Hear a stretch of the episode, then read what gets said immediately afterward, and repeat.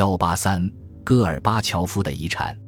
戈尔巴乔夫与叶利钦的竞争，尽管在一九九一年十二月可能是非常关键的，但它绝不是戈尔巴乔夫政治生涯中最重要的方面。从一九八五至一九九零年年中，叶利钦只是一个边缘问题。对戈尔巴乔夫作为国务活动家的任何评价，都必须超越他的个人关系。俄罗斯人目前对戈尔巴乔夫的评价分歧很大，并常常受到评论者同戈尔巴乔夫个人关系的影响。如果撇开那些认为戈尔巴乔夫是西方付钱或不付钱的代理人的歇斯底里和非常不负责任的指责，我们可以清楚地看到三种不同的思想派别：一，戈尔巴乔夫只是俄罗斯历史表层的一个脓包，而不是一个真正的改革者；他进行了一些改变。以增加其权力。如果这些事情导致了改革，那也只是其他人努力的结果，而不是戈尔巴乔夫的功劳。二，戈尔巴乔夫最初的确进行了改革，但他后来迷失了方向。社会变革的速度超出了他理解和控制他们的能力，因此，戈尔巴乔夫最终成为他所发动的改革的牺牲品。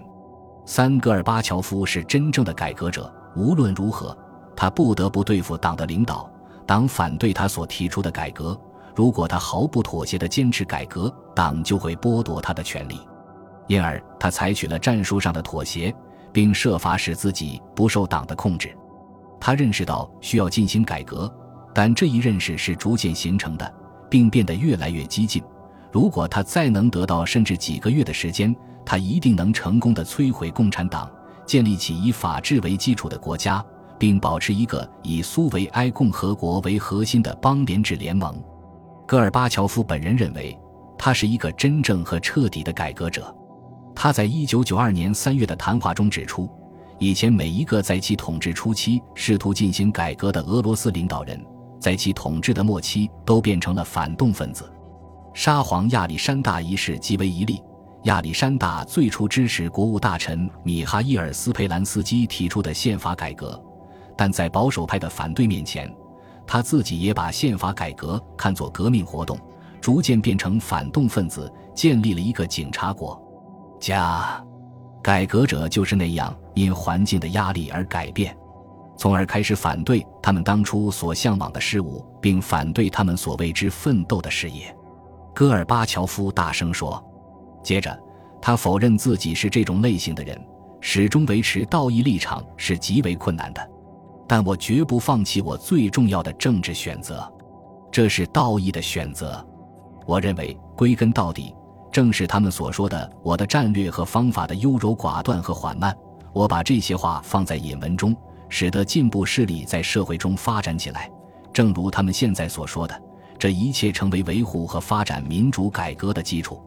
在我看来，戈尔巴乔夫在慕尼黑讲话中所说的是正确的。有些人否认他发挥了一定作用，使其国家从共产主义制度下解放出来。他们没有看到这一明显的事实，即正是戈尔巴乔夫在1988、1989和1990年初所表现出来的主动精神，使得独立的政治力量有可能逐渐损害并最终摧毁了共产党对权力的垄断。他支持政治的公开性和民主变革，但这一支持并不总是无条件的。有时也是出于利己的目的，但是，只要共产党仍然掌握着权力，就绝不可能发生任何根本变化。与他的大多数政治局同事不同，从1988年起，戈尔巴乔夫通常支持民主变革，而不是仅仅维护共产党的狭隘利益。当这样做不成功时，戈尔巴乔夫首先避免被剥夺权力，然后再推行其计划。当然。他的判断并不总是无可指责，他的许多错误，我在书中详细列举了其内容，很可能是可以避免的。尽管他在1990至1991年的冬天同反对改革的人结成了暂时同盟，但他始终拒绝授权使用武力来维持其权力。实际上，他是历史上第一位不是把使用武力放在优先地位，而是把它作为最后手段的俄罗斯领导人。正如他在慕尼黑演说中所指出的，在他之前，所有具有改革思想的执政者，当他们发现自身地位受到了威胁时，都放弃了改革的努力。在一九九零或一九九一年，戈尔巴乔夫有好几次可以宣布实行总统统治，并将苏联社会中被压制的力量重新集结在他的身边。但是，尽管他有时已经极为接近这样做，但他最终还是拒绝镇压处于萌芽状态的民主组织和民主活动。为了这种贡献和这种先例，俄罗斯向他表达了他应得的敬意。戈尔巴乔夫在对外政策方面也留下了重要的遗产，不过短短几年，他就从一个传统民族主义的排外的苏联偏狭观念的教条主义卫道士，变成了一个为人类普遍价值而战的战士。他抛弃了阶级斗争观念，这对克服由布尔什维克革命所造成的孤立、敌对和同外部世界的长期紧张关系是必不可少的。他并未制定出结束冷战、消除东西方分裂的特别方案，但他逐渐认识到，苏联能够因加入世界大家庭而获得好处。当他为了与世界和平相处，找到了一种意识形态为依据以论证自己的行动时，他做出了必不可少的贡献。如果仅仅是修辞上的变化，那么意识形态的声明并不重要。但是，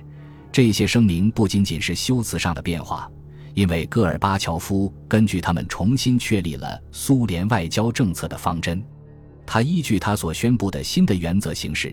同意最终在平等的基础上削减武装力量，而不是按比例削减，以保持苏联的优势，终止苏联卷入世界其他地方的冲突，允许东欧脱离苏联的势力范围，在德国统一问题上进行合作，反对他在中东的前保护国的侵略行动。戈尔巴乔夫做出的每个决定都符合苏联的利益，同时也符合其他有关国家的利益。在自命为现实主义者的人看来，建立在普遍人类价值或人类共同利益基础上的外交政策，带有某种感情用事的色彩，但这是不正确的。任何外交政策，如果建立在使邻国贫穷的基础上，或以牺牲他人来获取单方面利益，从长远来看，都是注定要失败的。往往还没有达到这一目标，就出现了毁灭性冲突的危险。它所造成的生命和财产的代价，远远超过了可能得到的任何正当利益。在一个相互依存的世界上，一种成功的外交政策必须经过精心拟定，以便不违背其他国家的利益。这就是所谓外交政策应以共同利益为基础这一命题的确切含义。它并不是指一个国家应该忽视其自身的利益，而是认为其利益不应理解为只是单一的阶级、集团、意识形态或民族的排他性利益。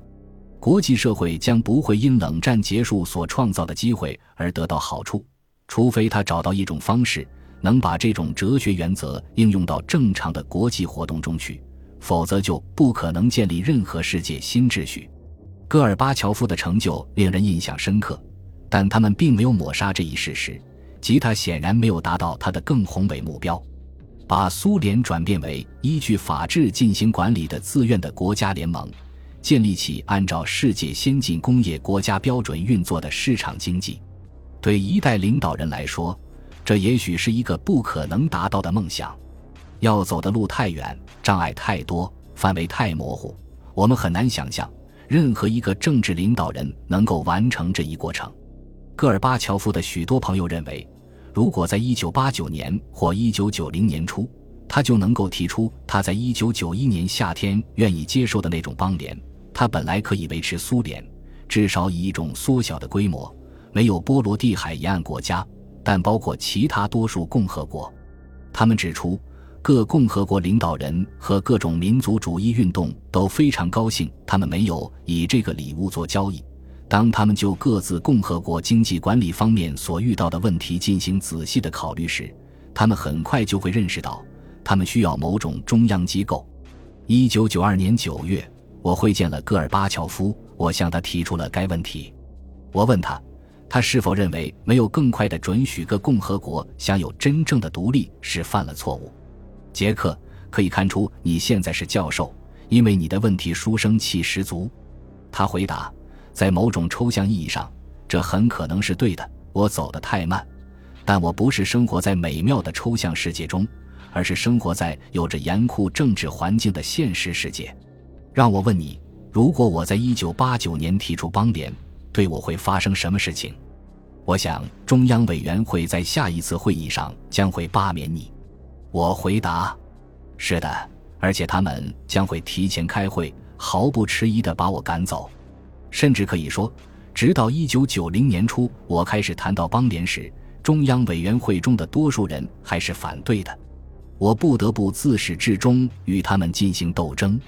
我根本不可能自由行动，不应该以我有行动自由的假定作为评判我的依据。本集播放完毕，感谢您的收听，喜欢请订阅加关注，主页有更多精彩内容。